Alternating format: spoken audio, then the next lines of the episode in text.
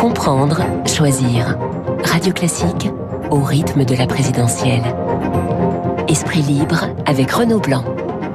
8h46 sur Radio Classique, Esprit Libre avec ma consoeur du Figaro, Eugénie Bastier. Bonjour Eugénie. Bonjour. L'actualité, euh, c'est bien sûr le dossier ukrainien. Emmanuel Macron euh, est aujourd'hui à Kiev. Hier, il était à Moscou. 5 heures, plus de 5 heures hein, d'entretien avec euh, Vladimir Poutine. Il y a cette image de cette immense table de 4 mètres avec les deux présidents face à face.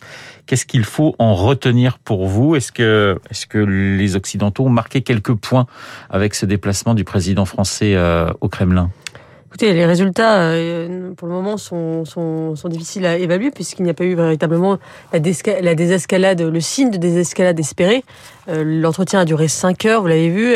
Euh, Poutine a parlé lui-même de, de, torture sur la longueur de l'entretien, ce qui montre qu'il n'y a pas que devant les Français qu'Emmanuel Macron est long dans ses discours. mais globalement, c'est vrai qu'on a un Emmanuel Macron qui a une position assez réaliste sur ce conflit entre la Russie et l'Ukraine. Depuis le début de, de son mandat, il estime que le dialogue avec la Russie doit être privilégié. Il n'est pas dans une, dans une posture néoconservatrice qui consisterait à diaboliser la Russie, à la considérer comme euh, un pays euh, qui n'a pas vocation à, avec lequel on n'a pas vocation à discuter. Euh, il, a, il a lui-même dit d'ailleurs dans l'avion à certains journalistes qui l'emmenaient à Moscou qu'il était prêt, lui, à envisager une sorte de finlandisation de l'Ukraine, c'est-à-dire l'idée que l'Ukraine ne rentre pas dans l'OTAN, oui. admettre cela. Après, une neutralité de l'Ukraine qui fait tampon entre les Occidentaux et, les Russes. Il, faut pas, il ne faut pas oublier que euh, il y va, il va là-bas non pas en tant que président euh, de la France, mais en tant que président du Conseil euh, de l'Union européenne, ce qui est assez différent. Donc, il doit parler, il parle au nom de, des pays de l'Union européenne, et là-dessus, le, le, consensus n'est pas évident à trouver. Il n'a pas tout à fait les mains libres pour pour agir. Ce qui est certain, c'est qu'il a fait un diagnostic sévère sur l'OTAN et qu'il partage l'idée. Enfin, en tout cas, il, il est ouvert à l'idée euh, et au reproche euh, principal de Poutine, qui est que l'élargissement de l'OTAN euh, fait, fait, peser une menace sur la sécurité de la Russie.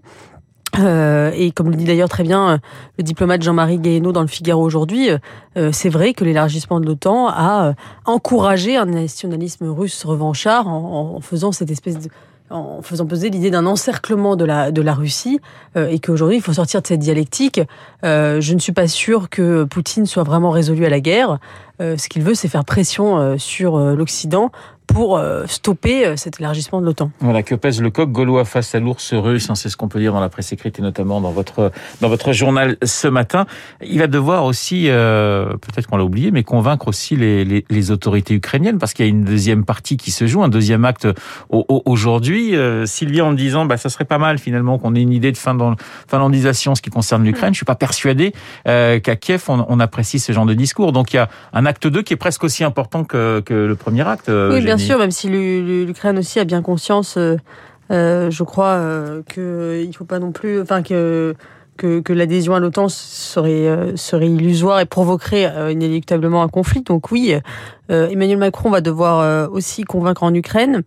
Ce qui est intéressant, en tout cas, c'est de, de, voir cette posture présidentielle que donne ce conflit ukrainien à Emmanuel Macron, qui lui permet de se dégager finalement des enjeux politiciens de la campagne présidentielle, de d'être à l'aise dans, ce dans, dans cette posture qu'il essaie d'installer depuis le début de la campagne d'un président au-dessus de la mêlée, qui ne se mêle pas finalement de la bassesse euh, des coups échangés par les candidats à la présidentielle, et qui finalement, dans ce domaine régalien par excellence qu'est euh, la diplomatie, euh, vole au-dessus finalement de, des, candidats à la présidentielle. Je pense qu'il ne faut pas sous-estimer l'effet que ça peut avoir sur sa campagne. On se souvient que Nicolas Sarkozy, pendant la crise géorgienne, qui, était à peu près dans la même configuration, c'est-à-dire oui. vraiment ces mêmes questions de l'OTAN, cette question de, de la Russie qui voulait euh, envahir la Géorgie eh bien, euh, avait gagné en popularité énormément. Il, est, il était d'ailleurs président du Conseil aussi de, de l'Europe. Et euh, c'est sans doute ce précédent qu'a en tête Emmanuel Macron, sauf que Nicolas Sarkozy, ça n'était pas tombé pendant la campagne présidentielle. C'est ce que j'allais vous dire. Parce... Et il y a cette phrase d'Emmanuel Macron qui, qui, qui, avait dit chez nos confrères de la Voix du Nord, il me semble, euh, bon, tant qu'il y aura le Covid, on sent que c'est réglé quand même, au ouais. moins en partie, mais tant qu'il y aura aussi la crise ukrainienne, je ne me, enfin, je n'annoncerai pas ma candidature. C'est un risque quand même quelque ah part. Oui, c'est parce que s'il attend que le, ait la paix, oui. euh, cessez le feu en, en, Ukraine pour déclarer sa il candidature. Il sera pas au deuxième tour parce qu'il va pas se présenter. Hein, non, si, non, mais voilà ce, qui est certain, c'est certain, c'est que ça ne peut que jouer en sa faveur, notamment voilà, dans cette, cette, cette, cette, cette carte qui est sa carte majeure, qui est celle de de la compétence et de la capacité à rassurer les Français dans une campagne où ses opposants euh, que ce soit à gauche avec un Jean-Luc Mélenchon ou à droite avec euh, avec euh, Marine Le Pen ou Éric Zemmour font peuvent passer voilà pour des extrêmes. Et il peut il peut dire légitimement est-ce que vous imaginez Éric Zemmour face à Poutine? Est-ce que vous imaginez Marine Le Pen face à Poutine ou Jean-Luc Mélenchon? Moi je prouve que j'en suis capable. Et on a vu d'ailleurs Valérie Pécresse hier euh, essayer de, de, de, de montrer qu'elle elle aussi serait capable de parler à Poutine, notamment en, parlant russe, puisqu'elle elle, elle, parle très bien le russe. Alors justement, vous parliez d'Éric Zemmour et, de Marine Le Pen. Euh, cette guerre à, du côté de, de l'ultra-droite, elle s'intensifie. Deux nationalismes qui s'opposent, disait hier à votre place euh, Luc Ferry. Est-ce que c'est aussi votre, votre sentiment, Eugénie? Oui, deux droites nationales qui s'opposent, une droite nationale populiste, celle de Marine Le Pen, qui est d'ailleurs qui, fait partie de, ce grand mouvement populiste occidental euh, qui a eu son point d'acmé, je pense, en 2017. C'est pour ça d'ailleurs qu'elle avait eu une fenêtre de tir qui ne se reproduira plus jamais en 2017 et qu'elle n'a pas su saisir, qui était dans la, dans la foulée du Brexit, dans la foulée de Trump, cette espèce de révolte des peuples et cette opposition euh, quasiment chimiquement pure entre un candidat libéral, mondialiste qui était Emmanuel Macron et une candidate populiste. Aujourd'hui, on n'est plus dans cette configuration-là parce qu'Emmanuel Macron a évolué sur l'échiquier politique, il est beaucoup plus à droite. Marine Le Pen a aussi euh, mis pas mal d'eau dans son vin. Voilà, et donc on n'est plus dans cette configuration-là et une, un candidat Zemmour qui lui est sur une ligne beaucoup plus euh, nationale conservatrice, on pourrait dire, euh, et, euh, et, qui, euh, et qui essaie plutôt de chasser sur les terres de la droite. ce qui est intéressant, c'est que c'est vrai, le, la perte de trois points de, de Marine Le Pen dans, dans plusieurs sondages euh, montre est quand même un, un, des faits majeurs de la campagne depuis janvier, puisqu'on a une campagne qui est assez, qui a été un, un, encéphalogramme plat, oui, qui aujourd'hui, enfin, s'il y a un mouvement, c'est celui-là. Donc, ce n'est pas rien. Il faut, euh, c'est quand même le premier mouvement depuis deux mois, euh, et, euh, et, donc c'est c'est une perte conséquente. Cela dit, si on regarde précisément le sondage, ce qui est intéressant, c'est la sûreté du choix des votes.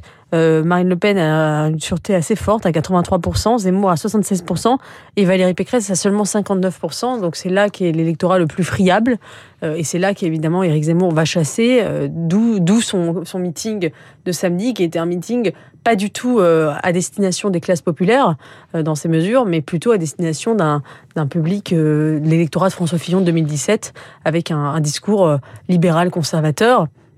Euh, très très très très poussé, euh, une référence à Nicolas Sarkozy, à la défiscalisation des 35 heures, etc. Donc on voit bien que euh, Éric Zemmour a, a, plus ou moins décidé d'avoir qu'il avait fait le plus plein chez Marine Le Pen et dirige désormais euh, ses armes vers Valérie Pécresse. Alors euh, on va changer de sujet avec je pense que vous l'avez regardé, cette passe d'armes euh, le week-end dernier entre euh, le comédien Gérard Darmon et puis euh, Edwige Plenel de, de Mediapart. Le premier reprochant au second ses méthodes et son travail. Vous aviez envie de parler de l'objectivité des, des, des, journalistes. C'est un vaste sujet. Il nous faudra à peu près 2h40 pour arriver à quelque chose. Mais là, vous avez trois minutes. Mais, mais, mais qu'est-ce qui vous, qu'est-ce qui vous, euh, qu'est-ce qui aujourd'hui euh, vous alerte par rapport à, à ce qu'on a connu euh, les mois précédents concernant cette objectivité des journalistes? Parce qu'on est en campagne présidentielle Non, mais en fait, la, la tirade de, de, de, Darmon envers, le, envers, envers Plenel avait en soi peu d'intérêt. Elle était déjà vue et revue sur le côté Tartuffe. voilà, il y, y, a quelque chose d'un peu Tartuffe dans votre discours qui me gêne. On l'a déjà entendu 100 fois, mais, mais ce qui était intéressant, c'était la réponse d'Edwin Plenel, je trouvais, et puis qu'il a, qu'il a faite sur les réseaux sociaux et qui a été beaucoup relayée en disant finalement euh, que euh, euh, je le cite, il a dit, le, il, il, il, disait que la sortie de Darmon montrait l'avènement d'un monde où les informations remplacent les opinions. Et cette idée finalement qui est très forte, comme quoi Mediapart serait le seul journal qui produit des faits, qui produit le vrai et bon journaliste, et, le, vrai et bon journalisme, et que les autres journaux seraient dans l'opinion. Et cette volonté en fait de maquiller une, opinion en, objectivité est vraiment la marque d'Edouard Plenel, parce que Plenel est quelqu'un de très engagé, euh, engagé à l'extrême gauche euh, pendant toute pendant toute sa vie, militant euh, trotskiste, même ayant fait l'apologie de, de, de, terroristes d'extrême gauche, et qui aujourd'hui nous, nous explique finalement que son journalisme à lui est un journaliste objectif qui qui s'appuie uniquement sur les faits, alors que ce n'est évidemment pas le cas. Il choisit les faits qu'il dévoile dans son journal, évidemment, et il a une vision du monde et c'est son droit d'ailleurs. Hein. Euh, il y a quand même quelques affaires de Mediapart qui sont sorties. Je pense à l'affaire Cahuzac qui ont quand même fait évoluer la, la, la, société. Non, mais je, je, pense que Mediapart joue un rôle important dans, dans, dans, dans, dans, la, démo, dans la démocratie et qu'il est important qu'il y ait des journaux d'investigation. Mais ce que je reproche à Duplanel, c'est de, de, maquiller sans cesse son, sa subjectivité, son militantisme sous les dehors d'une objectivité comme si celui seul serait dans les faits et que les autres seraient dans l'opinion.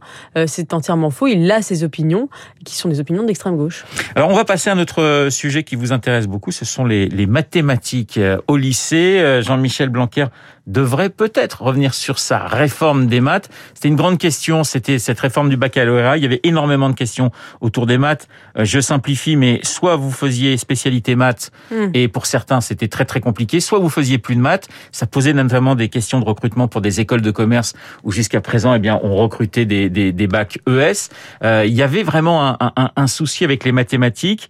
C'est pour vous hein, le symbole de l'échec de la réforme de lycée, cette question des mathématiques? Écoutez, moi je pense que depuis le début, euh, Jean-Michel Blanquer a fait de belles choses euh, à l'éducation nationale, mais que la réforme du lycée est une, est une catastrophe et une usine à gaz. Personne n'y voit très clair d'ailleurs dans, dans, dans, cette réforme. Euh, les parents eux-mêmes ont du mal à, à, suivre quelles sont les filières que suivent leurs enfants. Il, il, a, il a, démantelé les filières qui étaient peut-être trop figées, mais en tout cas, il les a, ce qui aboutit à, à la destruction pure et simple du baccalauréat.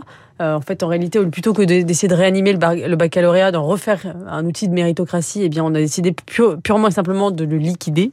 Euh, et, euh, et ça aboutit effectivement à, cette, à, cette, à ce résultat contre-productif qui est un recul des mathématiques au lycée, alors même que la France, ces dernières années, se distingue par un recul historique dans sa place en mathématiques. Et moi, je voudrais souligner un truc très important, c'est la question des femmes. Parce que pourquoi cette, ce sujet est arrivé dans le débat public C'est parce que les filles euh, ne prennent beaucoup moins de mathématiques, donc il y aurait une, inégalité puisqu'il y a une baisse de 10 points des filles pratiquant les maths euh, suite à cette réforme du lycée. Alors c'est intéressant parce que déjà évidemment, est-ce que ce sujet aurait fait débat s'il n'y avait pas eu cette inégalité euh, entre filles et garçons, ça n'est pas sûr. Et deuxièmement, ce qui est intéressant d'un point de vue, moi je m'intéresse beaucoup à la question du féminisme euh, et, des différences et la différence des sexes, c'est ce qu'on appelle le gender gap, c'est-à-dire l'idée que finalement quand on laisse le choix véritablement aux femmes, eh bien elles vont elles vont s'orienter vers des vers des carrières véritablement différentes que celles des hommes. On remarque que dans les dans les dans les démocraties par exemple d'Europe du Nord où les l'égalité est très très élevée, les, les femmes choisissent plus les carrières euh, littéraires et les hommes plus les carrières scientifiques, ce qui montre bien que la différence des sexes n'est pas totalement une construction sociale. Donc j'ai trouvé ça amusant de, enfin amusant, c'est aussi tragique peut-être, mais de, ça, ça montrait bien que quand les, les filles ont le choix, elles rejettent les maths euh, et, euh, et, ce qui ce qui ce qui ce qui montre qu'effectivement euh, il y a des différences, il y a une différence des sexes que, que souvent le, les féministes euh, s'empressent de nier. Merci Eugénie, Eugénie Bastier comme tout. Elle est mardi sur l'antenne de Radio Classique, ma consoeur du Figaro. Je vous souhaite une excellente semaine. Il est 8h58. Dans un instant, nous allons retrouver Lucille Bréau.